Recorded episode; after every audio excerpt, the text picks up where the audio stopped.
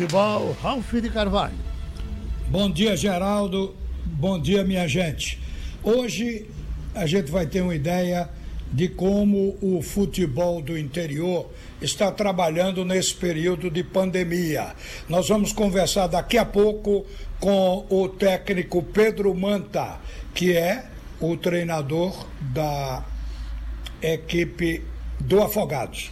O Pedro Manta fala com a gente porque tem uma notícia absolutamente importante. Hoje a coisa mudou. O primeiro clube da Série A, primeiro clube profissional de futebol, volta à atividade e está treinando. É o Inter de Porto Alegre. O Inter está de volta à, atividade quase 50 dias após a suspensão das atividades por conta da pandemia do coronavírus em 17 de março. Dividido em pequenos grupos, o elenco colorado retoma os treinamentos no CT do Parque Gigante hoje pela manhã.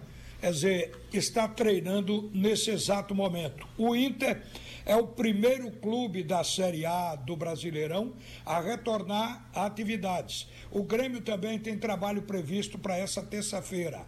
Um decreto da Prefeitura de Porto Alegre, da última sexta-feira, autoriza a realização de atividades ao ar livre para atletas profissionais dos clubes.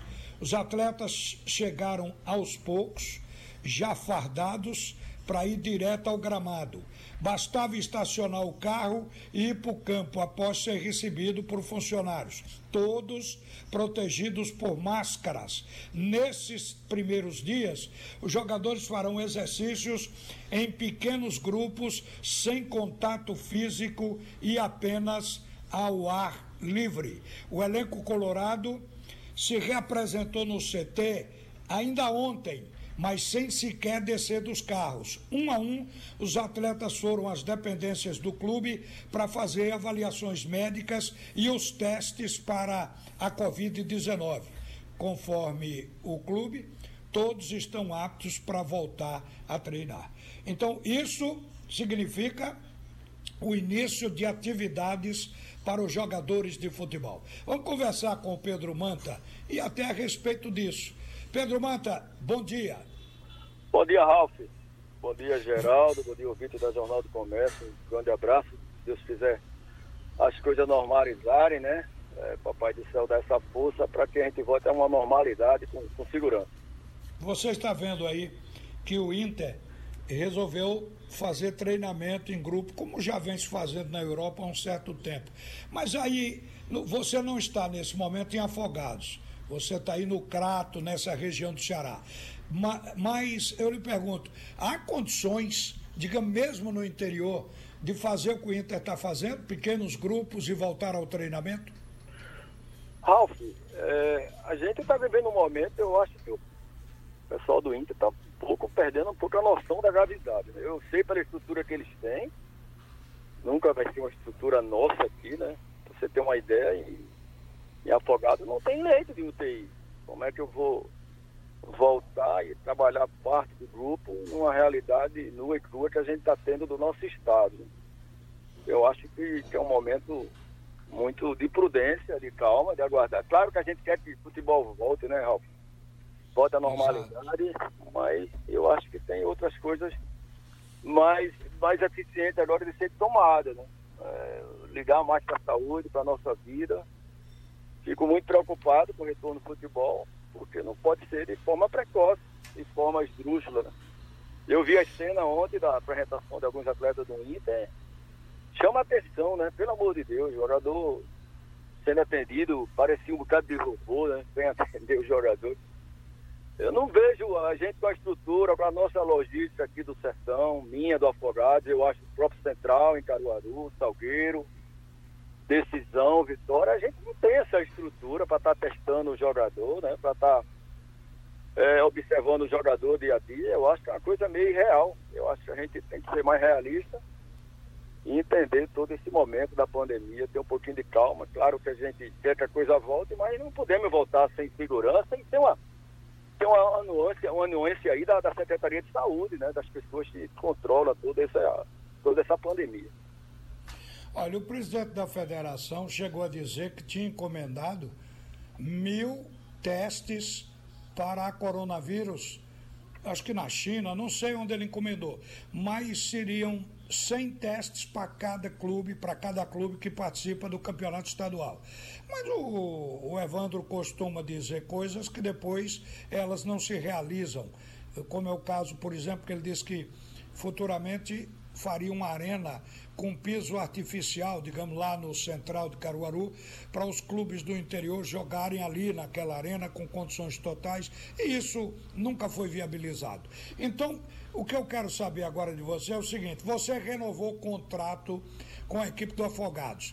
Isso significa dizer que o clube está seguindo uma rotina, porque vai participar da Série D e vai participar ainda no final do campeonato estadual, onde vocês estão brigando por classificação. Então, como é que está trabalhando o Afogados, que é um exemplo de como estão trabalhando os demais clubes? É, na verdade, nós iniciamos um, um planejamento, não é? é? Mas a gente não tem data, é uma incógnita sair esse retorno. Você sabe que alguns atletas, e o meu contrato também encerrou dia 30, e a partir daí, o clube, a diretoria, nossos diretores, Josinaldo, Márcio, o nosso presidente João, começou a conversar com os atletas, já alguns atletas acertando ó, o retorno. Ou seja, a gente está planejando, né? A comissão também a gente está em contato no radar com a comissão, ou seja, monitorando tudo isso, né? Mas tudo em cima ainda de uma, de uma incógnita, de uma interrogação muito grande, né? Porque a gente não vai voltar sem uma segurança devida, né, Ralf? Tudo que que a gente está vendo no Estado. Então, um pouquinho de prudência. A diretoria está entendendo, a gente não tem essa estrutura toda em Afogados, como eu falei anteriormente, mas precisamos planejar, claro. O, Afogados tem um calendário ainda grande esse ano, tem o jogo da volta da, da Copa do Brasil, tem o Pernambucano, né? Todas essas coisas, Série D. Então precisa planejar, mas com, com o pé no chão. A gente tem contato direto com a diretoria para que a gente torne com essa segurança, torne tranquilo. Eu tenho atletas de São Paulo, eu tenho atleta que está no Espírito Santo, na Bahia, aqui no interior do estado de Pernambuco, né? Eu mesmo estou aqui agora no Crato, em casa, nesse isolamento com a família, saindo só por necessário, né, na verdade. Então vamos aguardar tudo, voltar com essa prudência e essa segurança. Ô Pedro Manta, você é, disse que do dinheiro que o Afogados estava ganhando com a Copa do Brasil. Ia fazer um centro de treinamento, jogadores também ganhariam um pouco para fazer um, um pé de meia, ou comprar uma casinha, coisa desse tipo. Isso está acontecendo? Sim, sim. Alguns atletas tiveram uma boa premiação, né, Ralf, pelo, pelos nossos dois acessos da Copa do Brasil é, arruma um pouquinho a vida de cada um, né? um terrenozinho, uma casinha pequena, umas coisas que servem para seu futuro, né? É, isso é importante, as duas premiações, aquela, aquela vitória em cima do Atlético, então, foi importante. O clube, por sua vez, está se estruturando, né? Uma das coisas que a gente batia muito com o clube aqui é exatamente essa questão de ter um espaço para trabalhar a base, né? Eu acho que não, não Afogado em um clube é, vai crescer sem ter um bom trabalho de base, formação de atleta. Eu acho que é o grande lance de qualquer clube. A gente tem uma região muito boa, rica em, em bons valores, precisa ser melhor explorada, né? qualificar um pessoal para trabalhar com, esse, com esses garotos novos. Então, algumas medidas estão sendo tomadas, o terreno já, já foi adquirido, e aos poucos eles vão montando toda uma estrutura para fazer um afogado do futuro é o chamado legado da Copa. O Afogado está empregando dinheiro no centro de treinamento. Mas, Pedro Manta, o presidente do clube, lá atrás, chegou a falar que agora, no dia 30, o que você falou há pouco também, os contratos de grande parte dos jogadores terminariam. E seria então uma dificuldade ficar com todos. O elenco que o Afogados tem hoje na mão é suficiente para terminar o campeonato pernambucano, fazer a última partida, suponho, da Copa do Brasil e seguir na Série D até o fim do ano? Bom, a gente está adequando a, a, realidade do grupo a, a, essa realidade de valores a esse momento agora, né? pós-pandemia, a gente sabe da dificuldade que vai ter os clubes para sobreviverem.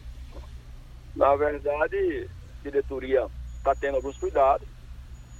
Você vê, ontem a gente teve o, o, o Diego do Ceará, que é o nosso atacante, foi contratado pelo Boa, né? Os contratos encerraram dia 30. Eu conversei também particularmente com a diretoria. É, e alguns jogadores já iniciaram essa conversa com os diretores sobre renovação. Alguns, com certeza, pelo momento bom do, do Afogados, bons convites. Aí é, a gente sabe que vai acontecer. Ao mesmo tempo, a gente está monitorando já novos atletas, mas eu estou dando preferência à, renovação da, desse esqueleto, dessa base que a gente tem lá, né? Isso é mais importante, a gente está conscientizando a diretoria disso. E depois a gente trazer aquele atleta pontual, né? Para que possa qualificar ainda mais o elenco para as competições que a gente tem durante o ano. Desse elenco que vem disputando os jogos do ano de 2020, vocês perderam um jogador para o esporte, agora esse outro que você está citando, mas apenas dois jogadores saíram do grupo ou tem mais gente indo embora? Não, oficial eu não estou sabendo mais de ninguém. Claro que a gente sempre ouve falar de proposta para A, para B, para C, né, para o nosso goleiro também. É, o dinheiro do Ceará foi que acertou com o Boa ontem, né, o Boa Esporte o esporte que disputa a Série C, né? O, o Felipe já está no esporte, você sabe bem disso. E a gente tem que se preparar também, se perder um ou outro atleta, né? Por isso que é muito flexível isso, né? Eu, eu evidencio com, com a diretoria a renovação imediata desse, dessa base, desse esqueleto, desse grupo que está lá. E aí a gente vai vendo aqueles atletas que, não aceitaram, não acertaram ainda, eu receberam outras propostas melhores né, na, na ocasião e tentar preencher essa lacuna, né? Esse espaço perdido com um atleta também de qualidade. Vindo para a realidade do clube, você sabe que a realidade orçamentária agora é, é bem diferente, né? Por tudo que está acontecendo, tá acontecendo no, uh, financeiramente e nos clubes. Manta, uma pergunta para a gente encerrar. Aí onde você está, no Crato, o povo está seguindo o isolamento ao pé da letra, como pedem as autoridades de saúde, ou não está ligando muito para o coronavírus? Muita gente na rua também. Claro que em menor quantidade em relação às capitais, né, proporcionalmente falando. O povo tem algum cuidado, eu acho que a gente tem que ter muito respeito, Rafael. A gente. Porque o problema agora não é um problema de calendário, né? É um problema dessa curva da, da pandemia cair, né? Então a gente tem, a, as pessoas se preocupam, não, daqui a 30 dias, 20 dias, não adianta, a gente tem é que fazer com que essa curva caia, né? Essa pandemia comece a baixar. E como é que ela baixa? É evitando estar no meio da rua, evitando aglomeração. Tem que estar em casa, ter o respeito maior, né? Se cuidar. A gente não sabe nada desse vírus. Acredito, Ralf, que quando sair essa vacina, né, que a gente pede muito Aí sim as coisas começam um pouquinho, os eventos, a voltar uma normalidade. É uma preocupação geral, nos cuidado bastante, todo mundo aqui também. Eu saio normalmente uma vez, duas vezes na semana com a esposa para resolver alguma coisa. Só sair por necessário, né? Eu acho essas medidas que a gente tem que tomar. Tem que tomar, ficar em casa. Infelizmente, é, é essa retração que a gente tem que ter, né? Eu acho que a pós-pandemia, a gente vai ter que mudar um pouquinho algumas atitudes, ser mais humano, né? A gente tem muito egoísmo no mundo, Ralf. Eu acho que precisa a gente mudar um pouco e agradecer a Deus por tudo. Técnico Pedro Manta, obrigado pela sua participação aqui no Bate Rebate. Um bom dia para você e até a volta do futebol. Deus quiser, Ralf, vai voltar sim, muita, muita esperança, com saúde prudência, gradativamente, a gente tendo condições para futebol logo, logo aí.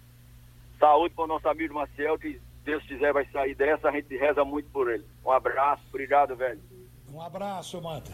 Olha, em vídeo divulgado pela FENAPAF, atletas se manifestam sobre a Covid-19. Na primeira manifestação a respeito, das condições de trabalho e discussão de lei no Congresso Nacional. Diversos jogadores do futebol brasileiro gravaram vídeo pedindo união da classe pelo trabalho seguro. A principal posição adotada no vídeo foi contra a mudança de leis é, sem consultar os atletas, sem que eles fossem ouvidos. O vídeo foi divulgado pela Federação Nacional de Atletas Profissionais, a FENAPAF. E nesse vídeo aparecem dando o recado Everton Ribeiro do Flamengo, Fernando Praz do Ceará, Alexandro do CSA, Leandro Castan do Vasco, Hever e Vitor do Atlético Mineiro, Nenê e Hudson do Fluminense, Bruno Alves do São Paulo, Marinho dos Santos e Felipe Melo do Palmeiras, alguns dos jogadores que gravaram exatamente para chamar atenção do Brasil e principalmente da classe. Corinthians apresenta dívida de 48 milhões em direitos de imagem aos jogadores. O Corinthians está com a dívida total de 665 milhões de reais. Essa dívida não é com os jogadores, é com tudo. Agora, essa de 48 milhões em direitos de imagem, essa mostra que o Corinthians bateu o recorde. Terminamos o bate e rebate aqui. Um bom dia para você.